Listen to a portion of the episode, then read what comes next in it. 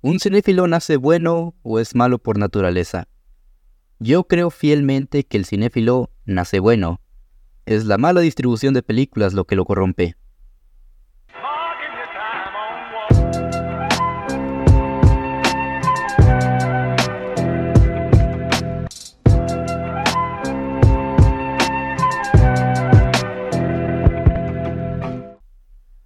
Hola gente muy buenas, bienvenidos nuevamente al Club de la Soberbia y antes de comenzar con la reseña quiero darles las gracias a todos aquellos que se escucharon el cierre de temporada con el especial Más Soberbios que Nunca que grabé junto a mi padre, ya que siento que fue uno de los mejores trabajos que he realizado en este proyecto y es bonito el poder compartirlo con ustedes y que incluso me hayan dado las palabras de apoyo, tanto por mensaje o de forma personal. De verdad, lo agradezco enormemente. Bien, Dicho esto, continuamos con la primera reseña y el primer episodio de la tercera temporada del Club de la Soberbia. Hablemos de Poor Things. Dirigida por Yorgos Lantimos y protagonizada por Emma Stones, y basada en la novela homónima de Alasdair Gray, en esa historia conocemos al Dr. Godwin Baxter, quien logra encontrar el cadáver de una mujer que estaba embarazada, donde pondrá a prueba un experimento de resucitarla, con el detalle de trasplantar el cerebro del bebé al de la madre. El experimento resulta ser todo un éxito, y de ahí conoceremos a nuestra protagonista, Bella Baxter, quien ahora es una bebé en el cuerpo de una mujer adulta. Ahora Bella deberá de descubrir el mundo exterior y su lugar en el mismo. Recuerdo perfectamente cuando fue la primera vez que vi una película de Yorgos Lantimos. Recuerdo que era época de pandemia y vi un TikTok que me recomendaba ver una cinta llamada Dogtooth o Colmillo.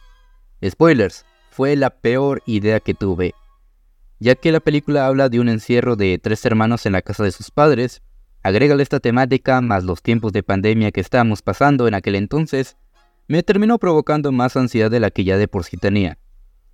Pero logré dar con este director y su peculiar forma de contar una historia. Después de eso vi Lobster, solo para confirmar que dentro de la filmografía de Lantimos él crea estos mundos, estas conductas y estos seres con un propósito. En lo personal, no considero que él esté haciendo esto solamente porque sí. No es por querer ser único, diferente o sentirse especial.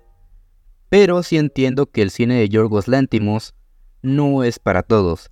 Y esta película no es la excepción. Porque es muy raro, muy bizarro y muy abstracto. Personalmente no soy muy fan de su filmografía, pero entiendo que hay gente que le guste la manera tan excéntrica que tiene al contar una historia.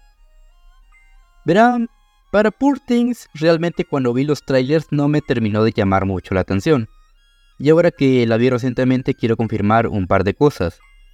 Sí, es una película que fácilmente pudo haber entrado en lo mejor que vi del año pasado. Sí, es una excelente película, pero, les seré sincero, no me hizo sentir tanto cuando la terminé de ver. Últimamente ya estoy dejando muy de lado el calificar punto por punto que si la fotografía está bien o que si el diseño de producción es así, que aún así voy a hablar de eso. En sí lo más importante para mí es saber el cómo me hizo sentir la película y para esta ocasión sí me gustó mucho, pero no me fascinó si le soy sincero. Y es una cuestión más subjetiva ya que de entrada la cinta es una comedia que a mí no me llegó a causar tantas risas muchas de las escenas donde las personas que estaban en mi sala se estaban carcajeando. Y no, no es que yo sea un amargado, que para muchos ya lo soy, pero a mí no me terminó de gustar el 100% las escenas cómicas. Algo que debo destacar es que Poor puede ser algo pesado, más si no conoces el arte de Yorgos Lántimos. Pero esa visión que tiene y que comparte con la audiencia es algo atrevida ya que no se limita a contar con ciertos temas tabúes, que son reinterpretados o recreados de una forma más original y creativa, que incluso pueden llegar a salirse de ciertos esquemas que se tengan. Que relacionado a esto, y como dije al inicio, también iba a hablar de este tema, y es que la fotografía es muy buena. Y en relación con lo que acabo de comentar, Yorgos Lantimos crea muchos planos que llega a salirse de ciertas reglas o esquemas, que son arriesgados, pero son muy ingeniosos. Eso sí, si te marea mucho la cámara ojo de pez, prepárate para sufrir bastante. Bien, ahora hablando del diseño de producción, creo que me pareció en muchos momentos muy mágico, y cómo se llevó a cabo la visión que hay en este mundo, como si estuviéramos en el siglo XIX pero con muchos elementos futuristas, algo más o menos como el steampunk. Francamente es un muy buen diseño de producción que llego a entender bastante porque está nominado a un Oscar en esta categoría. Otra cosa que también son muy destacables son los vestuarios y maquillajes. Me gusta mucho cómo encaja perfectamente al mundo en el que está contado. Los vestuarios son muy únicos y coloridos, y el maquillaje, bueno, solo vean cómo le quedó a William Dafoe las cicatrices y deformaciones de su personaje. Ahora, lo que yo creo que destaca en mayor medida son sus actuaciones. Más que sus personajes, a mí me gustó mucho más la caracterización que se les dio. Rami Youssef interpretando a un asistente que deberá de madurar en el proceso de la historia. William Dafoe siendo el creador barra padre de Bella, un sujeto que está muy atormentado con su pasado y con la sociedad. Mark Ruffalo, que lo vemos en un papel más excéntrico, que aunque la nominación al Oscar a Mejor Actor de Reparto se lo hubiera dado mejor a William Dafoe, tampoco lo veo mal que lo tenga este otro señor. Lo único que no me convenció del todo es que en lo personal a veces sentí que llega a sobreactuar en muchas escenas, creando muchos momentos exagerados o incluso paródicos. Ah, sí, lo más importante, Emma Stone se debe llevar ese Oscar a Mejor Actriz sí o sí. Creo que el alma y corazón de la película recae completamente en ella. Con esta cinta solo dejen claro que es una de las mejores actrices de su generación. Hace una interpretación muy arriesgada, pero muy comprometida con su papel. Posiblemente la mejor actuación que haya hecho no solo en su carrera, sino que en su vida. La mayor competencia que tiene probablemente sea entre ella y Lily Gladstone, en Killers of the Flower Moon. Que miren, la verdad no quiero cantar victoria antes de tiempo, ya que esto mismo me pasó el año pasado con Kate Blanchett en Tar. Pero Lily Gladstone es un rival a vencer muy fuerte, eh, no tanto por su actuación, que estuvo bien, pero, a ver, me pones a competir en una pelea de box a mi tío el ebrio contra el Canelo, tampoco no mames.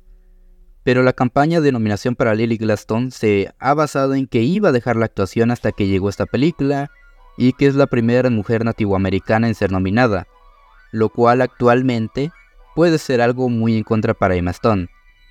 Aparte de que ella ya ganó un Oscar por la cinta La La Land. Pero lo repito, al igual que el año pasado, si tienes 9 Oscars y presentaste la mejor actuación, tienes todo el derecho de llevarte la 10.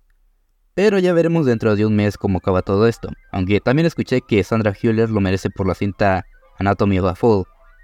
Pero esa no la he visto, así que hasta entonces diría que todo queda entre ellas dos. Bien, ya para ir finalizando en cuanto a la historia, quisiera destacar qué es lo que pude observar de la cinta y lo que me quiso contar.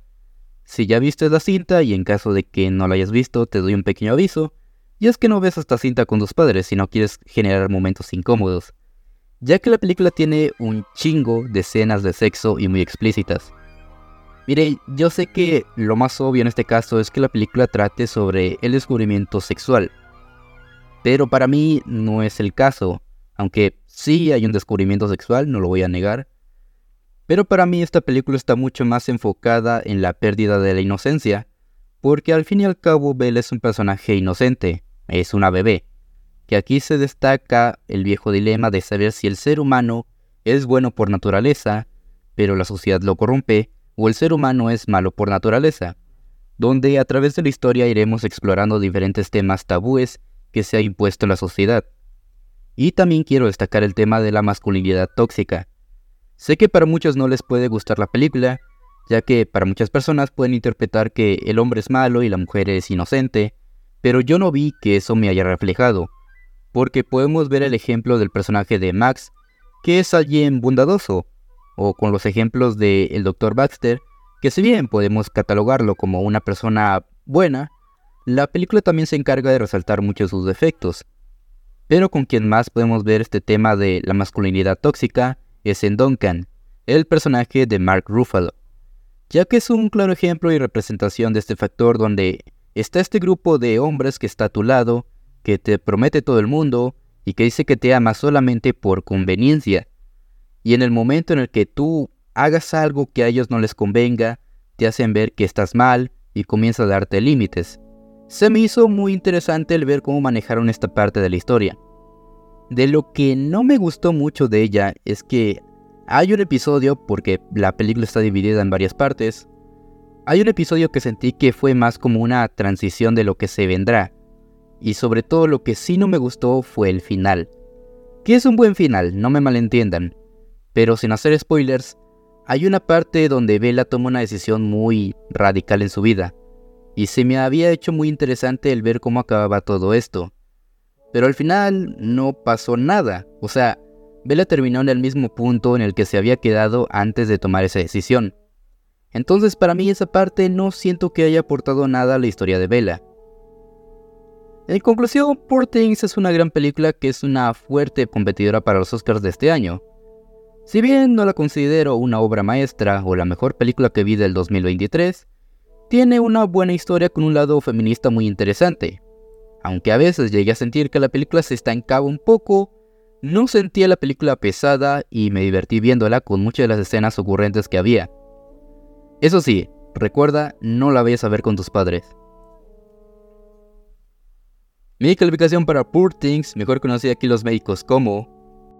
¡Su puta madre! ¡Es un chingo de porno! Es un 8.9. Pero bueno, esa fue mi opinión de esta primera reseña de la temporada.